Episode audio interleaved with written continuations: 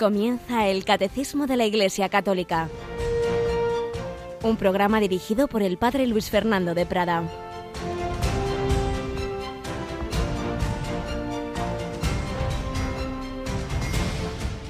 Al nombre de Jesús, toda rodilla se doble en el cielo, en la tierra, en el abismo, y toda lengua proclame, Jesucristo es Señor, para gloria de Dios Padre.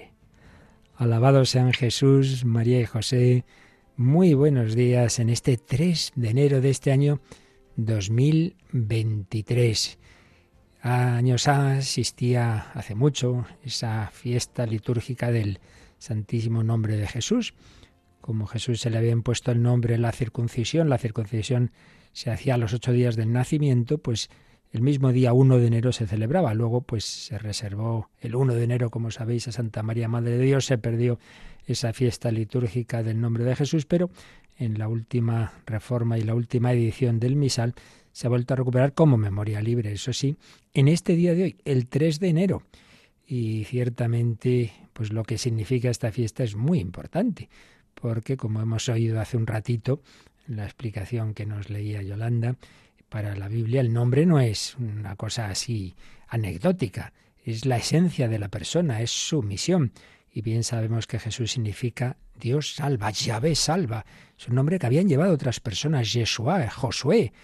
Hay distintas variantes, pero el único que lo llevó con el pleno sentido es Jesús y además el único al que no se lo impusieron los hombres, sino Dios, porque el ángel Gabriel tanto a la Virgen como a San José se lo dice le llamarás, le pondrás por nombre Jesús, porque Él salvará a su pueblo de los pecados. Nosotros somos los del nombre de Jesús, no somos una religión de un libro, sino de una persona, de una persona. Y de nuevo repito, ya lo he hecho en varios programas, pues uno de los párrafos que más se ha repetido del magisterio del Papa Benedicto XVI concretamente el segundo párrafo de su primerísima encíclica de Euscaritas es Dios es amor. Decía así, hemos creído en el amor de Dios. Así puede expresar el cristiano la opción fundamental de su vida. No se comienza a ser cristiano por una decisión ética o una gran idea, sino por el encuentro con un acontecimiento, con una persona, que da un nuevo horizonte a la vida y con ello una orientación decisiva. Sí, así como los apóstoles se fueron encontrando con Jesucristo y les cambió la vida, también el cristiano realmente empieza a serlo cuando se encuentra con Él, no simplemente cuando cree unas verdades más o menos, cuando tiene un determinado estilo de vida ético, unos valores, todo eso está muy bien, pero eso no es el cristiano, el cristiano es seguir a Jesucristo y desde ese seguimiento, mejor dicho, conocer a Jesucristo, ese conocimiento nos lleva al amor y el conocimiento y el amor nos lleva al seguimiento y a la imitación, la imitación de Cristo.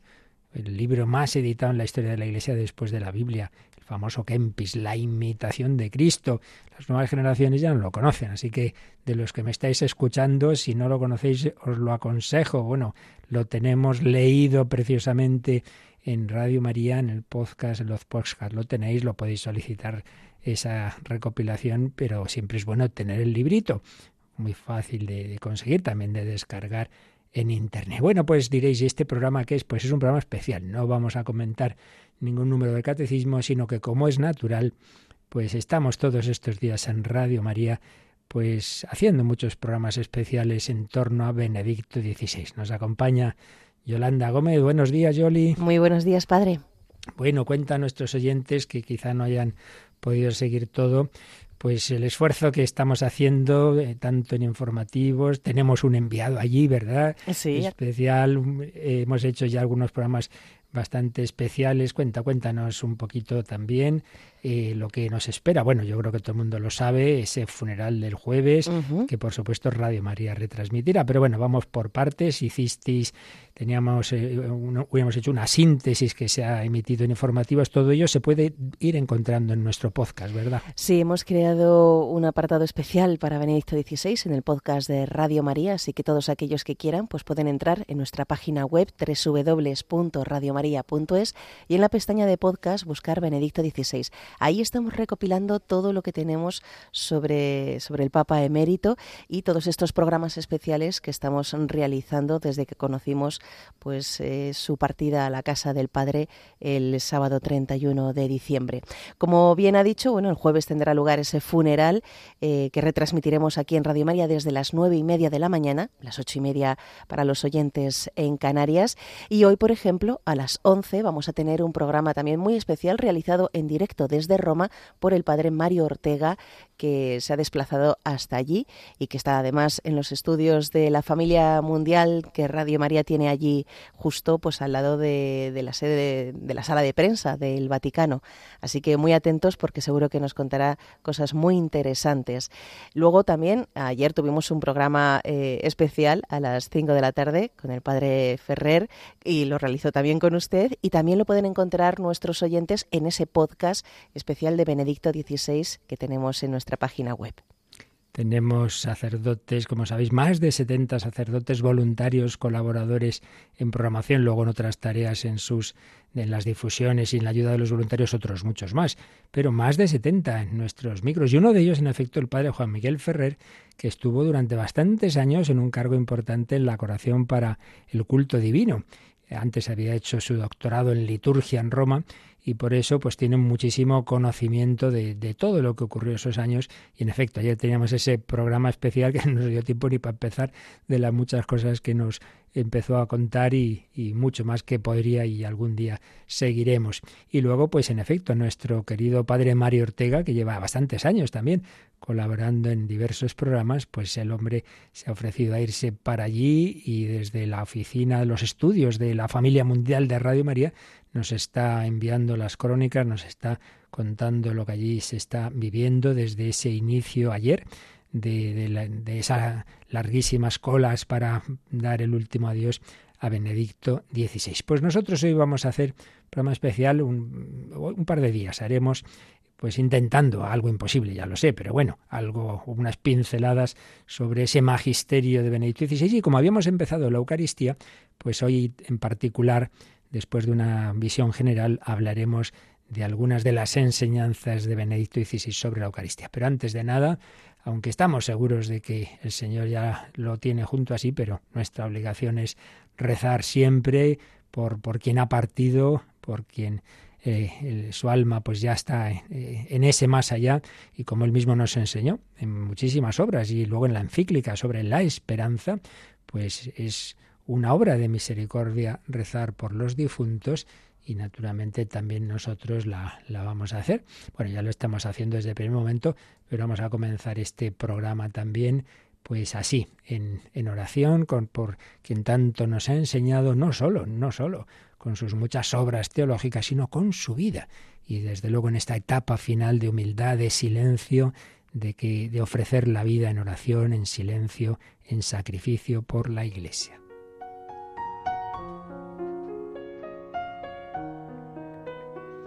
Padre, te pedimos por tu siervo Joseph, recibió ese nombre en el bautismo por San José y luego el de Benedicto XVI como supremo vicario de tu Hijo en memoria y devoción a San Benito de Nursia, el que nos ha guiado, el que nos ha enseñado y que nos ha mostrado a Jesucristo camino, verdad y vida, ha sido colaborador del único y supremo pastor, pues llévale a esos pastos de vida eterna.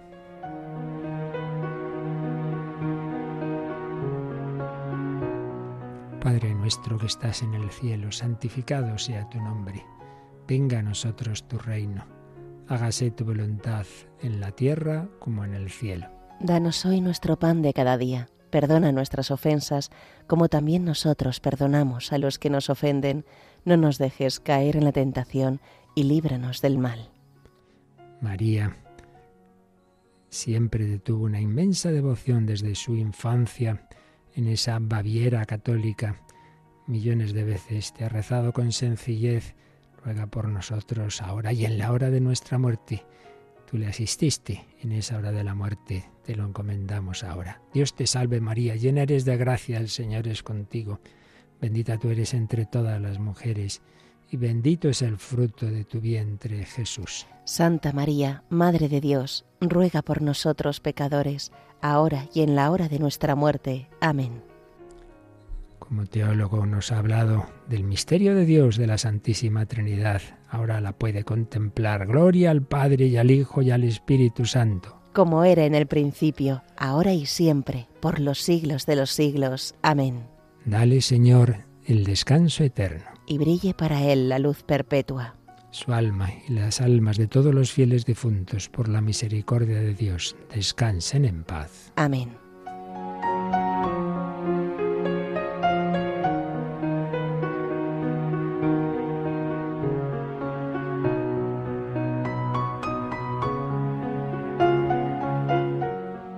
Pues sí, toda una personalidad de un hombre de fe, de oración, de sencillez, pero a la vez con unas cualidades intelectuales absolutamente fuera de lo normal.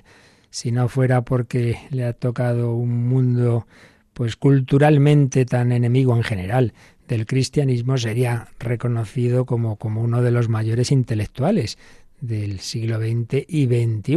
Y de hecho, en muchísimos ámbitos así lo ha sido, muchos doctorados honoris causa, invitaciones a dar conferencias en ámbitos no precisamente clericales, ni mucho menos en academias científicas, en parlamentos. Hay una famosa conferencia en el Senado italiano sobre la historia de Europa, que uno se les esa conferencia aprende más historia de Europa que leyendo muchos libros otro en, en París, bueno, conferencias que marcaron un antes y un después. Sí, yo os aconsejo, pues evidentemente, y además iba a decir, tiene algunos textos difíciles, pero también tenía esa capacidad de los grandes profesores que explicando cosas profundas lo hacen sencillo. Eh, sabía ser catequista y evidentemente dependiendo también del auditorio, pues el tono era uno o era otro. Hay un, un encuentro, hay un diálogo con un filósofo agnóstico, Habermas. Bueno, pues claro, hay, hay, a veces eh, algunas, algunos de esos momentos no son para todos los paladares. Otra conferencia que tenía, tuvo como cardenal allá por los años 90, situación actual de la fe de la teología. Yo recuerdo que la leí varias veces, pero había que leerla despacito para comprenderla bien, pero luego en cambio tiene textos de, de difusión. Por ejemplo, por ejemplo, eh, esos libros entrevista, el primero famoso fue con, con eh, este ahora no me sale, el italiano converso, bueno, Mesori, Vittorio Mesori, eh, informe sobre la fe. Eh, Mesori decía que él se había convertido venía de una familia de, agnósticos, se había convertido, había entrado en la iglesia cuando otros salían. Decía, bueno, pero ¿qué es esto? Y cuando muchos sacerdotes se abandonaban, perdían la fe, dice, yo llego ahora aquí y otros salen. Bueno, entonces es que, claro, se encuentra ese momento de crisis tremenda de los años 68, 70, etcétera, y tiene ese, ese libro entrevista que, que, en que Joseph, cardenal Joseph Ratzinger, que había sido un gran teólogo en el concilio, perito teológico en el concilio, pues hacía ver que eso no era cosa de culpa del concilio, que eso eran las malas interpretaciones que algunos bajo capa del concilio aprovechaban para hacer. Pero luego, a nivel de explicar la fe al mundo de hoy, hay dos libros entrevista con un periodista alemán, Peter Sigwal, o como se diga, que también es converso, y, ahí la verdad es que os los aconsejo mucho, eso es algo sí que es muy asequible para todos. La sal de la tierra y sobre todo Dios y el mundo. Porque en ese Dios y el mundo va tocando todos los grandes temas de la fe y la razón porque ya antes de ser papa ya eran muy famosos sus, sus obras, la introducción al cristianismo, ese, ese libro, aunque tiene ese título, ese no es de los demasiado fáciles de leer, hay que decirlo, es un comentario al credo, sobre todo la primera parte, por lo que significa la relación, la fe, la razón, las religiones, que eso es uno de sus grandes temas, porque es un hombre que, claro, ha nacido, por un lado, en una nación dividida religiosamente Alemania está, como bien sabemos, dividida en el mundo católico y el protestante, pero luego también en un diálogo con las ideologías, bajo la que tanto sufrió de pequeño su familia, el nazismo, pero luego bajo el, marxismo que rompió Alemania por la mitad y como bien sabemos, la República Democrática Alemana, pero sobre todo que tuvo una época culturalmente de, de grandísima extensión, por desgracia incluso entrando en la Iglesia, y luego, pues como él señalaba en su testamento espiritual que acabamos de conocer, todo eso ha ido cayendo, las ideologías van cayendo, la fe se mantiene, pero él siempre tuvo ese conocimiento profundísimo, no así superficial, de todas esas ideologías, también de todas las teorías científicas.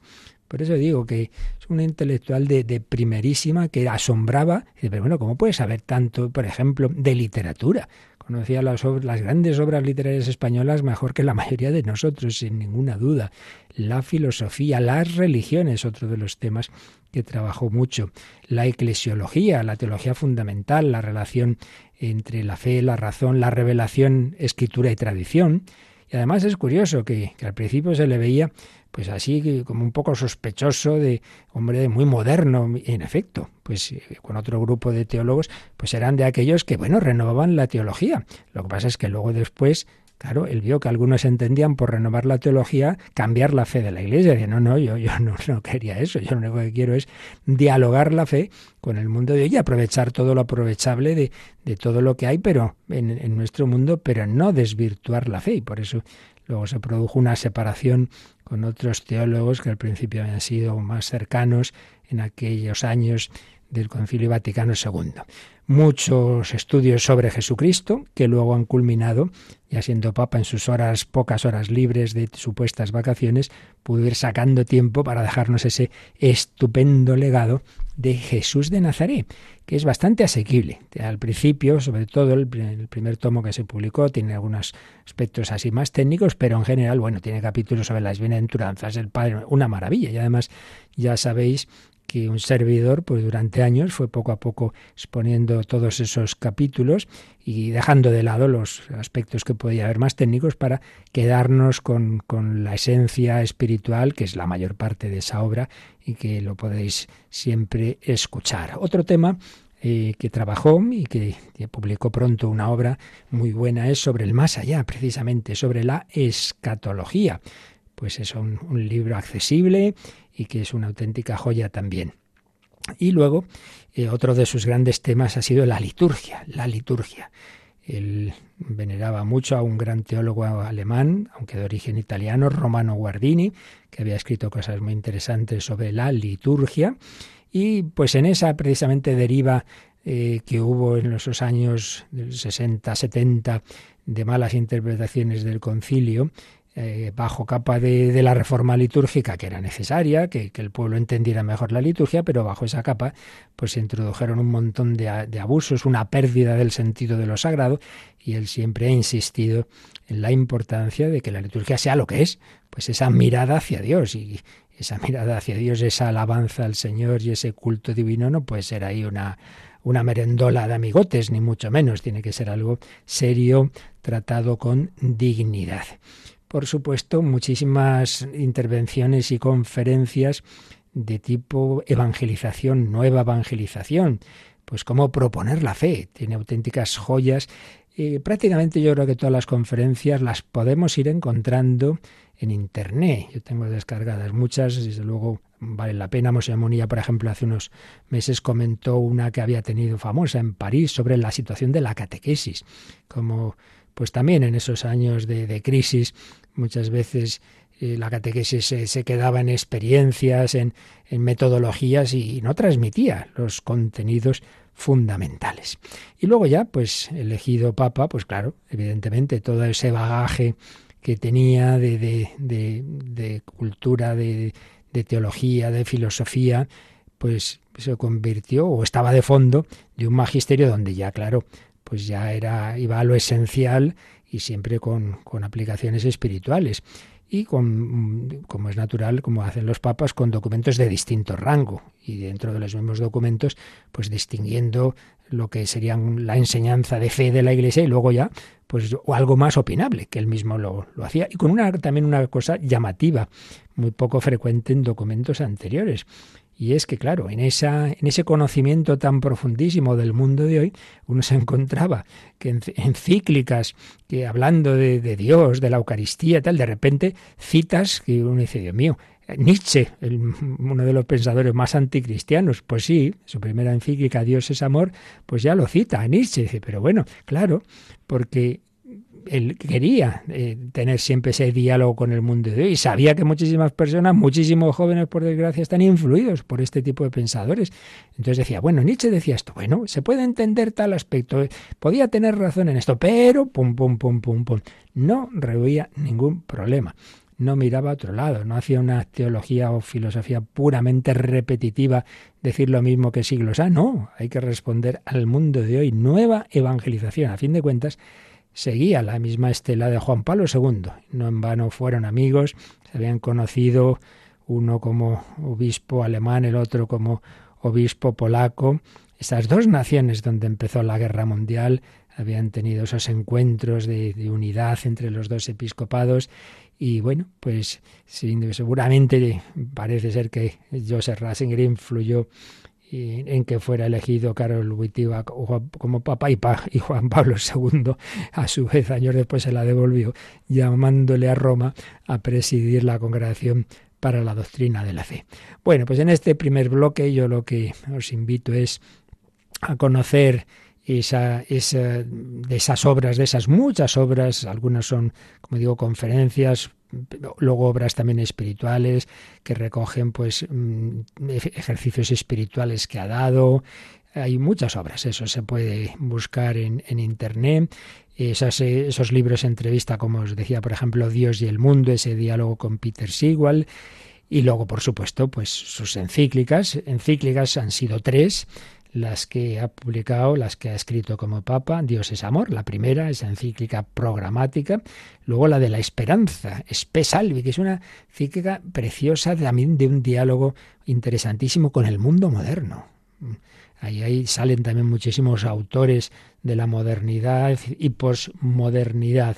Y luego Caritas in Veritati, es uno otro de sus grandes temas, la caridad, y la verdad que, por cierto, refleja su personalidad, como ayer hablábamos con Juan Miguel Ferrer, esa imagen absolutamente falsa para todos los que le hemos podido conocer algo, yo algo, otros muchísimo, de, de nombre duro, nada, de nada, de nada, de una dulzura, de una educación, de una gentileza, como decía el otro día el Papa Francisco en, en la fiesta de Santa María, en las vísperas de Santa María Madre de Dios, una gentileza extraordinaria, extraordinaria, una dulzura y caridad. Y bueno, pues también la caridad implica decir la verdad. Y al decir la verdad, pues algunos se pueden sentir molestos, pero él no quería molestar a nadie. Simplemente, mm, pues, pues yo tengo que decirles lo que dice la fe y lo que está equivocado y lo que no. Pero siempre con una inmensa amabilidad. Unir caridad y verdad. Eh, podemos caer en los dos extremos y yo lo veo, lo veo mucho. El mundo de hoy sobre todo cae en el extremo de pensar que la caridad significa no decir la verdad, entonces caer en el irenismo y nada es verdad ni mentira.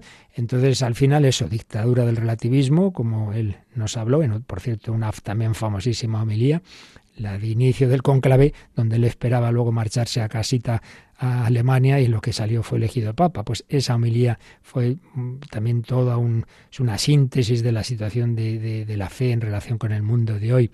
Pues hablo de esa dictadura del relativismo. No, no, no, no. La caridad no significa que, que da igual todo. Como, como a un niño dile, da igual, hijo, da igual, tú haz lo que quieras. Eso no es caridad. Eso es dejarle que se, que se estrelle. Caridad. Pero, pero por otro lado, la verdad no quita la caridad. Yo eso también lo veo. Hay personas, sí, muy ortodoxas, muy rectas y tal, pero, pero vamos, parece que se han tragado una escoba y con un rigorismo y con una cosa que, que vamos, que nos asusta. Y es que ahí al final muchas veces ocurre que se reduce la fe a una ideología una ideología. Y claro, no hay un encuentro personal con Cristo que nos ha dicho, en esto conocerán que sois mis discípulos, en el amor que os tenéis unos a otros. Entonces, si no hay un trato personal con Cristo que me ha amado, que me ha perdonado, que ha tenido misericordia de mí, pues no miro a los demás con esa misericordia, enseguida los juzgo y, y les llamo de todo. Bueno, pues nos quedamos un primer momento dando gracias al Señor por habernos enviado un pastor que que nos ha enseñado tanto para, para ese diálogo con nuestro mundo. Yo os aconsejo, repito, para una buena formación y para el diálogo con el mundo, pues muchas de estas obras suyas, por supuesto, para conocer y amar a Jesucristo, ese Jesús de Nazaret, en fin, que le pidamos al Señor aprovechar pues todo lo que a través de primero Joseph Ratzinger y luego Benedicto XVI eh, nos ha enseñado, nos ha transmitido y finalmente con el ejemplo de, su propia vida, de su propia vida de, humildad, de silencio, de, oración, de, saber enseñar desde el sacrificio y ofrecer la vida por la Iglesia.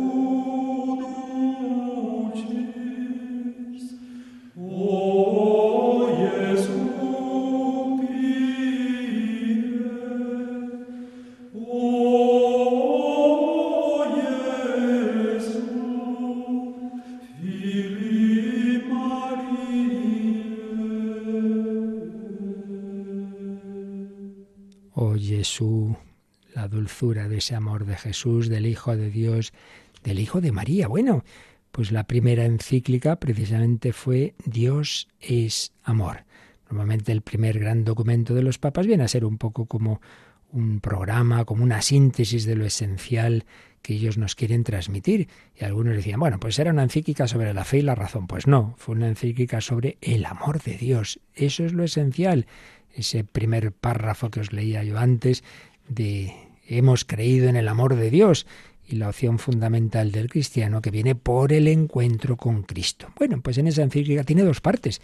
La primera parte explicando qué es eso del amor de Dios, cómo se ha ido revelando el amor de Dios eh, a lo largo de la historia de la, de la salvación en el Antiguo Testamento y cómo pues el gran salto se da ya en el Nuevo Testamento, que no es que haya nuevas ideas, como él decía, sino la encarnación, más que ideas, es hacerse concreto en Jesucristo, en ese Dios hecho carne, en el Emmanuel, hacerse concreto ese amor. De hecho, el número 12 se titula así, Jesucristo, el amor de Dios encarnado. Enseguida vamos a ello. Pero luego la segunda parte de la encíclica nos dice que ese amor que hemos recibido de Dios tenemos que darlo. Y por eso nos hablaba de la caridad en la vida de la Iglesia siempre estas dimensiones que os digo, esas verdades que, que, hemos aprendido, tenemos que llevarlas a la caridad, tenemos que ser misioneros de la caridad, todos nosotros, no solo los fundadas o fundados por la Madre Teresa de Calcuta. Por eso la segunda parte se titula Caritas, el ejercicio del amor por parte de la Iglesia como comunidad de amor, la caridad de la Iglesia como manifestación de ese amor trinitario y ahí pues, pues hacía ver que no es un, un añadido, bueno, hay que ser buenos y, y hacer obras de caridad. No, no, no, no, es algo esencial en la vida de la Iglesia. La fe verdadera se manifiesta en la caridad. Pero vamos hoy a fijarnos un poquito en ese amor de Dios y en su concreción en la encarnación que se prolonga en la Eucaristía. Precisamente estábamos empezando la explicación de que nos da el catecismo, que por cierto no lo he dicho, es otra de las grandes, de los grandes legados en que eh, colaboró con Juan Pablo II a nivel doctrinal, pues probablemente así lo han señalado muchos, ¿no? quizá dentro, en fin, son tantas cosas, de, pero el principal legado doctrinal del pontificado Juan Pablo II es el catecismo. Bueno, pues en el catecismo el principal colaborador a su vez fue el, cardenal Ratzinger, que no fue una obra suya, es una obra de colaboración donde hubo miles y miles y miles y miles de aportaciones. Es una obra de mucha colaboración que se hizo no en tres días, sino en siete años y con, como digo, aportaciones de, obispos del mundo entero, de teólogos, muchas revisiones, en fin, una obra realmente en, en comunión en la Iglesia. Bueno, pues digo que estamos ahí comenzando a ver la Eucaristía en el Catecismo, pero vamos a ver algo de lo que nos ponía ya en esa primera encíclica de Euscaritas es, después de haber hablado de cómo el amor de Dios se ha hecho carne en Jesucristo, en el número 13 nos decía, Jesús ha perpetuado este acto de entrega mediante la institución de la Eucaristía. Claro, ese amor que él vivió en su vida terrena. Ay, yo, yo no he vivido en tiempos de Jesús, no te preocupes, que el mismo Jesucristo se ha quedado en la Eucaristía. En aquella hora, en la última cena, Él anticipa su muerte y resurrección, dándose a sí mismo a sus discípulos en el pan y en el vino, su cuerpo y su sangre, como nuevo maná ese discurso eucarístico que tenemos en el capítulo 6 de San Juan. Jesús dice que es el nuevo y verdadero maná. Si el mundo antiguo había soñado que en el fondo el verdadero alimento del hombre, aquello por lo que el hombre vive, era el logos, la sabiduría eterna, ahora este logos se ha hecho para nosotros verdadera comida como amor. Mundo antiguo, particularmente los griegos, buscaban la filosofía, la sabiduría, cuál es la idea central.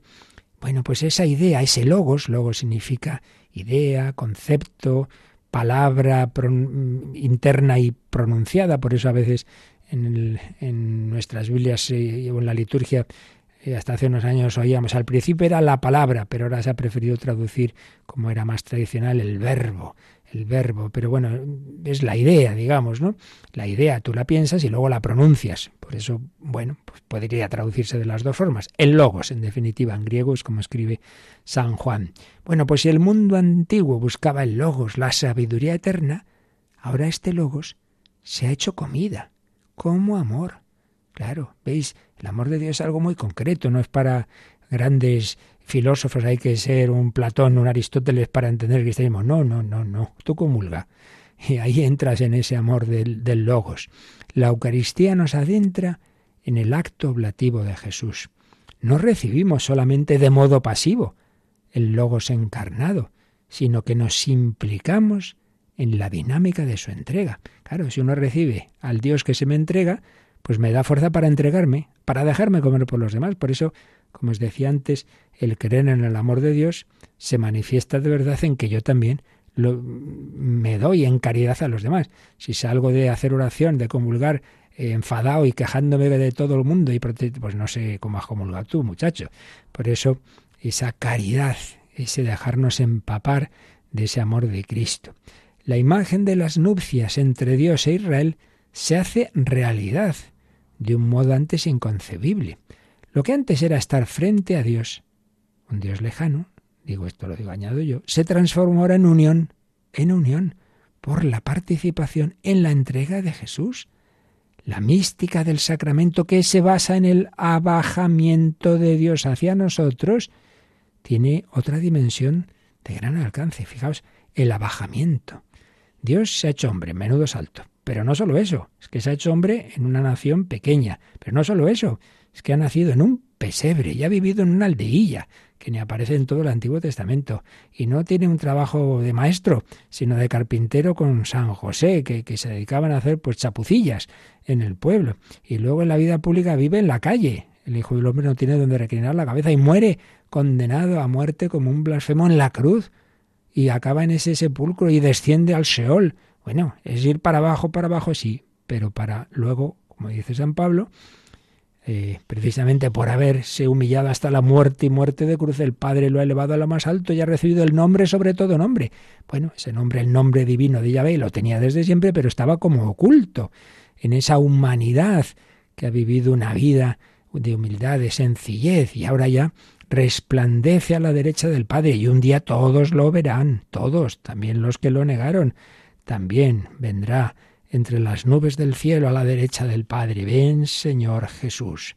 Bueno, pues nos decía en el número 14 de Deus Caritas es Benedicto XVI, que esta mística del sacramento eucarístico tiene un carácter social, porque en la comunión sacramental yo quedo unido al Señor como todos los demás que comulgan. Claro, yo comulgo a Jesús, tú también, y el otro también, y el otro también. Hombre, pues eso nos une de una manera muy profunda. Formamos un solo cuerpo, porque comemos todos del mismo pan. Y esto lo dice San Pablo en su primera carta a los Corintios.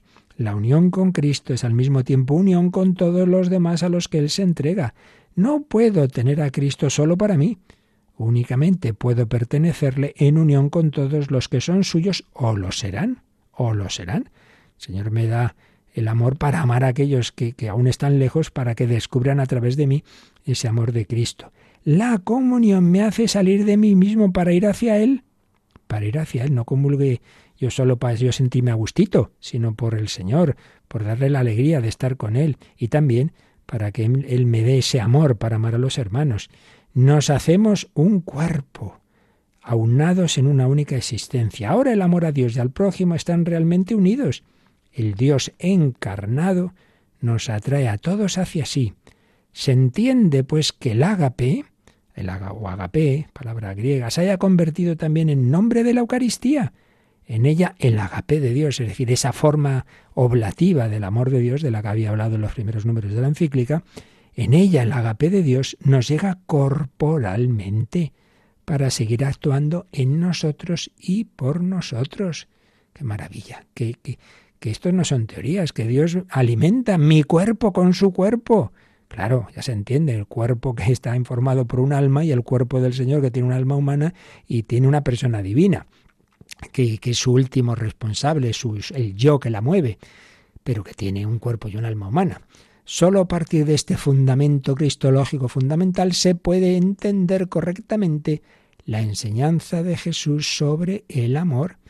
Claro, el hacer derivar el amor eh, al prójimo de, la fe, pues es algo que está en, el núcleo del cristianismo. Fe, culto y etos, eh, ética, se, se compenetran recíprocamente como una sola realidad, que se configura en el encuentro con el agape de Dios. Así la contraposición usual entre culto y ética simplemente desaparece. Bueno, usted dedíquese a rezar, que yo me dedico a hacer el bien. Oiga, que, que no son cosas separadas, que es que el rezar cristiano es unirme con el amor hecho carne. Ese amor de Dios me da fuerza para amar a Dios y para amarle a usted, que se pone un poco pesadito. Bueno, eso no se dice así, ¿verdad? Esto lo digo yo irónicamente. Entonces está unido. No hay contraposición, no puede haberla, porque o bien estamos haciendo mal la oración y el culto, si es que no me hace mejor con los demás, o bien intentamos una especie de sí, sí, esos que son muy buenos con todos, con algunos, pero luego a, ver quién les aguanta en casa y en otros ámbitos. Eso que presumen de yo soy muy bueno sin ir a la iglesia, en fin, eh, luego habría mucho que hablar. En el culto mismo, en la comunión eucarística, está incluido a la vez el ser amados y el amar a los otros. Bueno, pues ya veis cómo unía esa fe en la encarnación del Dios amor hecho carne y prolongada esa encarnación en la Eucaristía con la caridad. Esto, como digo, luego lo desarrollaría a nivel social en Caritas in Veritate. Bueno, pues nos quedamos todo un momentito de acción de gracias por el don de la Eucaristía y por el don de personas como Benito XVI que nos han enseñado a unir esa unión, esa oración, ese culto eucarístico con la caridad con todos nuestros hermanos, al comulgar, al recibir ese pan de los ángeles, ese panis angelicum.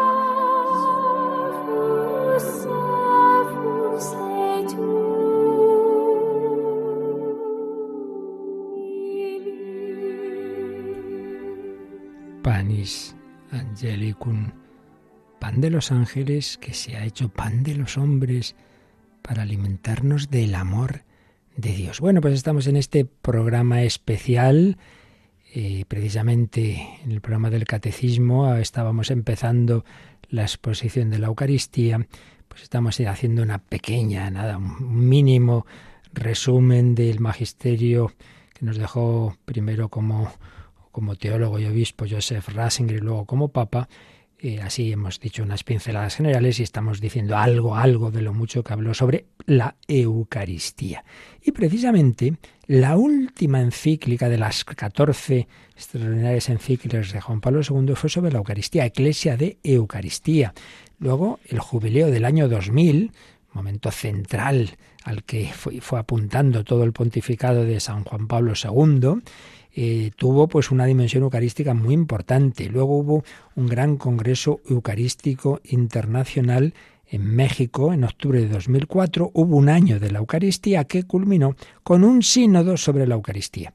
Y ese sínodo pues ya le tocó eh, a, a, Benedicto XVI porque mm, culminó en octubre de 2005. Él había sido elegido, como sabemos, en abril de ese año 2005. Y normalmente después de un sínodo hay un documento postsinodal en que se recoge las principales aportaciones que ha habido en el sínodo y bueno, el Papa, el que le corresponda, pues hace una síntesis. Bueno, pues esta fue la exhortación apostólica postsinodal Sacramentum Caritatis, el sacramento de la caridad.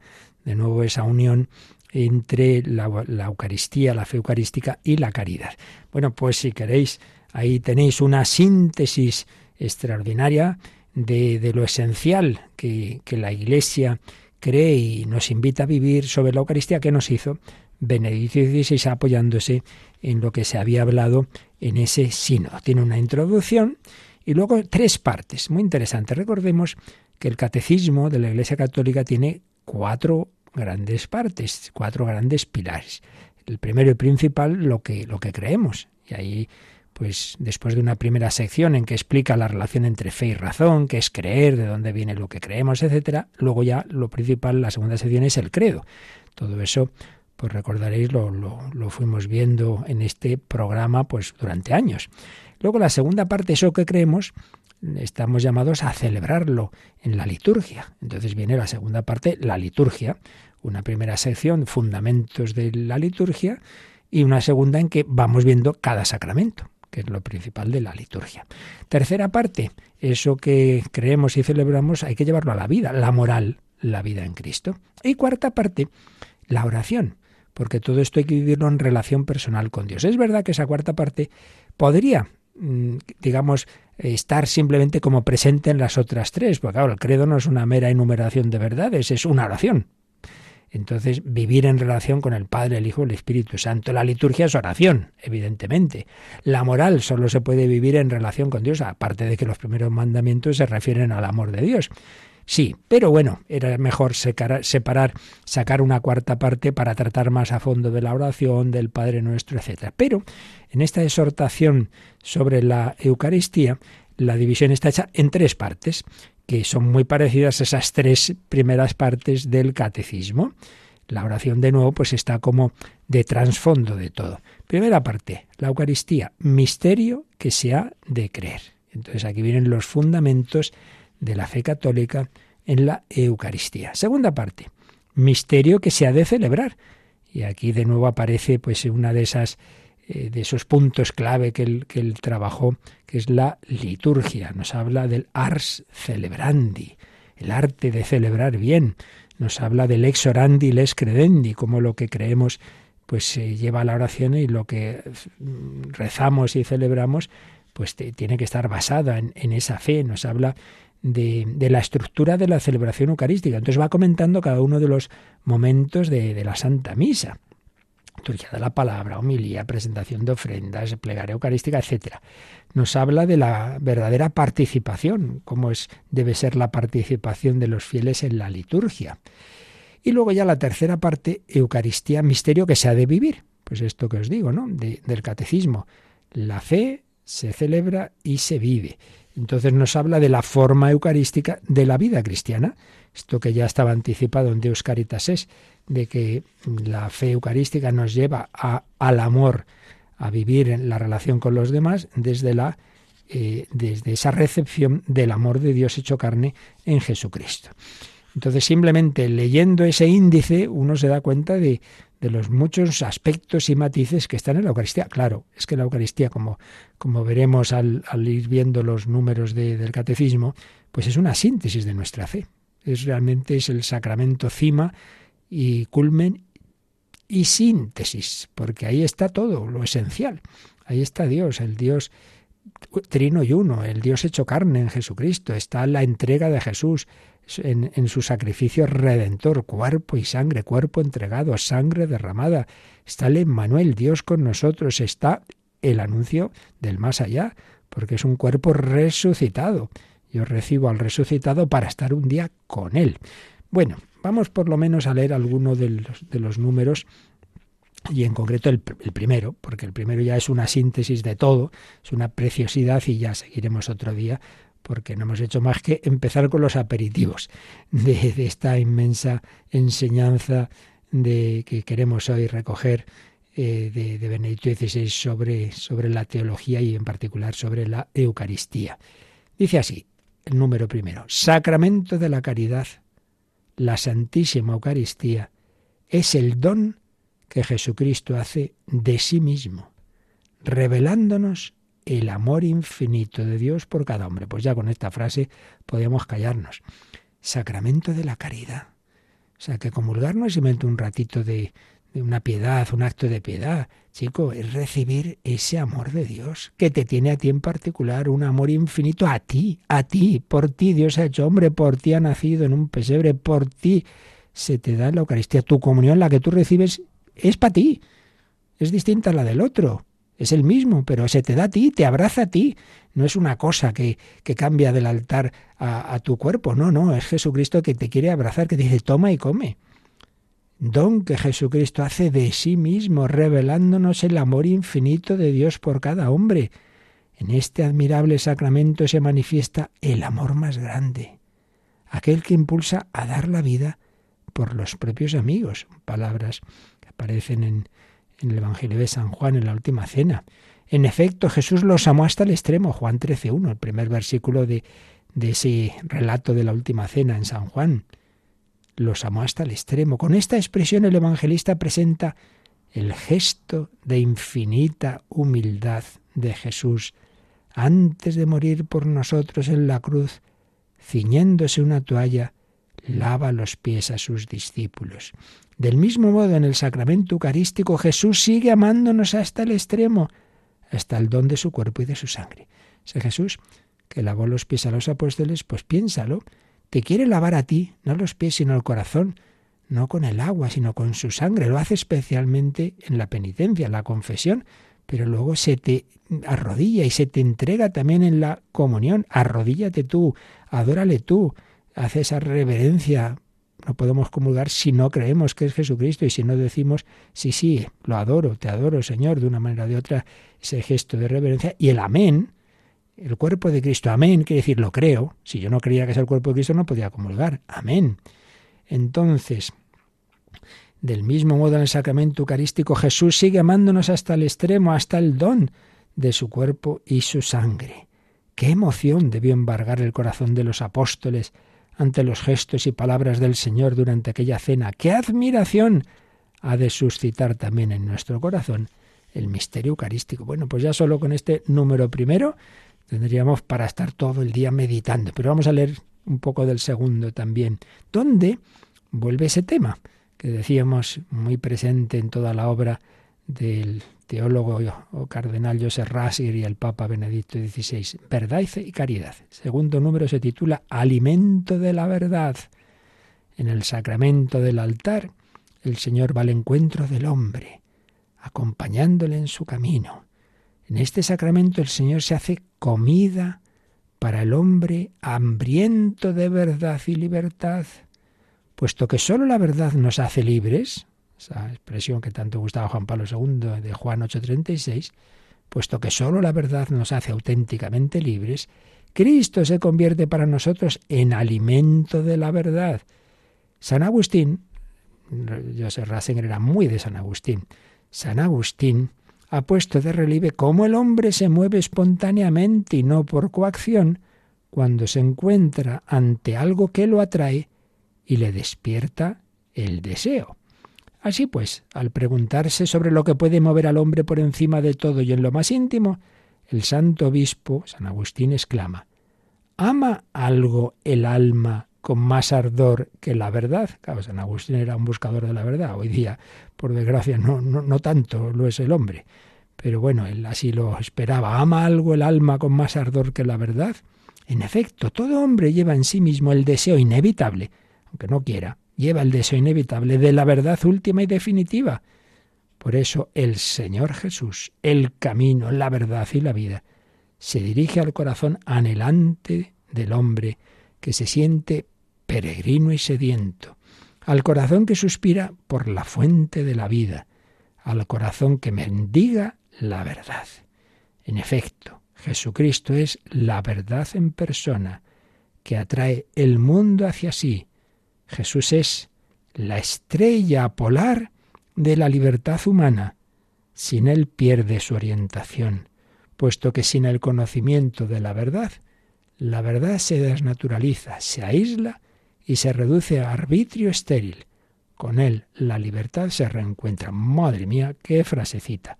Jesús es la estrella polar de la libertad humana y sin esa estrella nos perdemos, por y tanto, nos perdemos. Jesús nos enseña en el sacramento de la Eucaristía la verdad del amor, que es la esencia misma de Dios. Esta es la verdad evangélica que interesa a cada hombre y a todo el hombre. Por eso la Iglesia, cuyo centro vital es la Eucaristía, se compromete a anunciar a todos, a tiempo y destiempo, como decía San Pablo, que Dios es amor. Precisamente porque Cristo se ha hecho por nosotros alimento de la verdad, la Iglesia se dirige al hombre invitándolo a coger libremente el don de Dios. Bueno, pues creo que ya tenemos unos cuantos alimentos, unos cuantos platos que nos ha dado este extraordinario magisterio para, para hoy, pues pensar un poquito, agradecer tantos regalos que el Señor nos hace, este regalo inmenso, síntesis de todos los demás, que es la Eucaristía, de la que iremos hablando en las próximas semanas en el Catecismo, pero también de ese regalo de ese magisterio que nos ha dejado y que ahí queda pues como un legado. Los papas pasan, pero su magisterio queda. Eso no hay que olvidarlo. En la Iglesia no desaparece lo que eh, aprendimos en, en, no sé qué concilio. No, no, todo se va, siempre hay una continuidad, hay una tradición y un enriquecimiento, pero siempre en continuidad, no en discontinuidad. Fue otra de las cosas que también nos enseñó Benedicto XVI. Seguiremos otro programa especial recogiendo estas enseñanzas suyas sobre la Eucaristía, pero que como vemos en la Eucaristía, pues está todo lo demás, en definitiva. Está el misterio de Dios, está la encarnación, está la vida cristiana, está la caridad. Y os invitamos a conocer más a Jesús también con esa lectura de, de Jesús de Nazaret y también con la escucha, si queréis, de la explicación más sencilla que, que, fuimos haciendo durante años, ahora nos recordarán en una cuña, pues como lo tenemos todo preparado. Yo recuerdo que hoy a las 11 hay un programa especial desde Roma, nuestro compañero el padre Mario Ortega, en la voz del Papa, nos hablará pues cómo se está viviendo allí estos, estos días, este velatorio del Papa Benedicto y la preparación de su funeral. Y os recuerdo también que estamos en los últimos días de nuestra campaña de Navidad, que que ha ido bastante bien, pero que los últimos días nos hemos dormido un poquito y por eso os pedimos un empujón, que no lo dejéis para poder seguir haciendo esta labor. Necesitamos la ayuda de todos. Pues damos gracias al Señor y de nuevo, pues encomendando al Papa Benedicto, emérito Benedicto XVI y pidiéndole también que nos ayude desde ahí arriba a la Iglesia, pedimos la bendición de Dios. La bendición del Señor, de Dios Todopoderoso, Padre, Hijo y Espíritu Santo descienda sobre vosotros. Alabado sea Jesucristo.